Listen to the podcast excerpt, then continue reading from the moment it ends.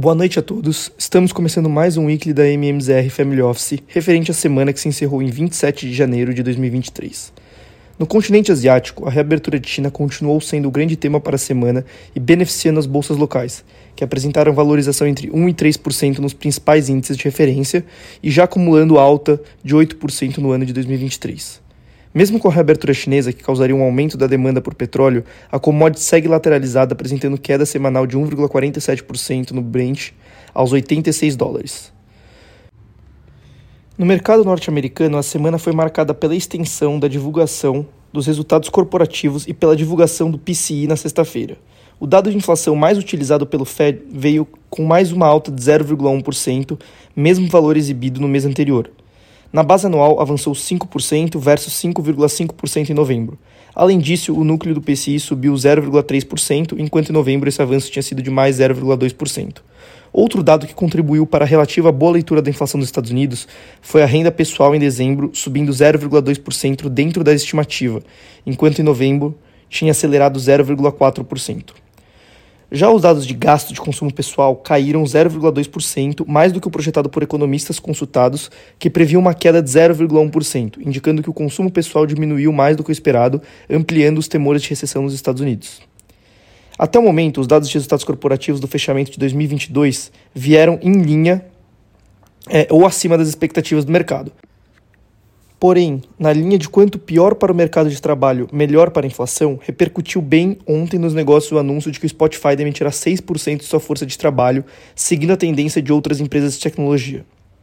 As bolsas fecharam a semana em alta, com a S&P valorizando 2,47% na semana e atingindo os 44.070 pontos. A Nasdaq apresentou alta semanal de 4,71% e o Dow Jones de mais 1,81%. A Treasury de 10 anos se manteve estável, com pequena valorização de 2 bips aos 3,51%, enquanto o DXY apresentou pequena desvalorização de 9 bips. A próxima semana traz muitas notícias para os investidores digerirem, entre elas a tão esperada decisão da taxa de juros do Fed e o relatório do payroll. A inflação mostrou sinais de arrefecimento, alimentando as esperanças de que o Fed desacelere o ritmo de aperto de sua política monetária, possivelmente entregando um aumento menor de 0,25 pontos percentuais na quarta-feira. Além do Fed, o relatório do payroll será crucial em janeiro, com a economia aumentando 175 mil posições de trabalho nas expectativas do mercado, levando o desemprego a subir para 3,6%. Sobre a guerra na Ucrânia, o grande noticiário da semana veio com os Estados Unidos e a Alemanha liberando o envio de tanques de guerra de última geração para a Ucrânia, que até o momento não tinham sido enviados, o que gera um aumento de risco da Rússia responder com medidas mais drásticas. Na Europa, o estoque 600 fechou a semana com variação positiva de 0,7% e no ano ganha 7%. Tal movimento é explicado por um inverno bem menos rigoroso no velho continente, além da reabertura chinesa, que impacta diretamente os europeus, principalmente marcas de bem de luxo, que têm como seus principais consumidores os chineses. Por exemplo, as ações da Louis Vuitton já subiram 15,4% em 2023.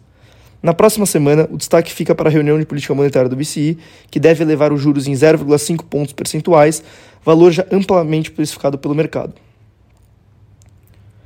No Brasil, os ruídos políticos ainda impedem as bolsas e o dólar de performarem em linha com, com outros mercados emergentes com o tema de reabertura de China.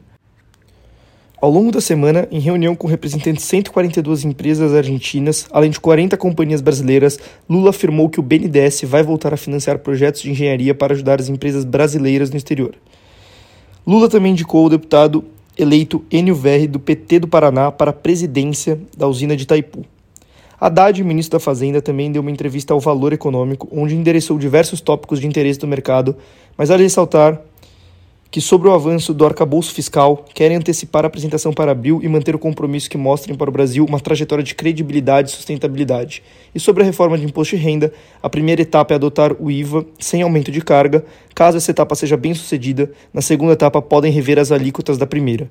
A segunda etapa só virá a público depois de aprovada a primeira etapa.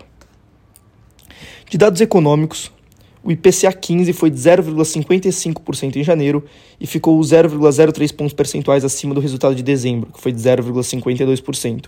Nos últimos 12 meses, o IPCA 15 acumulou 5,87%.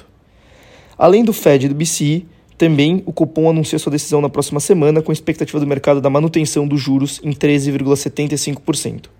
Em movimento de realização de lucros após forte apreciação vista no início da semana, o dólar acompanhou os sinais externos e encerrou os negócios desta sexta-feira em alta firme contra o real, 0,72% aos 5,11 reais.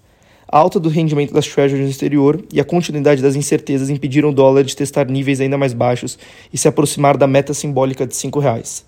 O Ibovespa fechou a semana aos 112 mil pontos, com valorização de 0,25% na semana. Muito obrigado a todos e até semana que vem.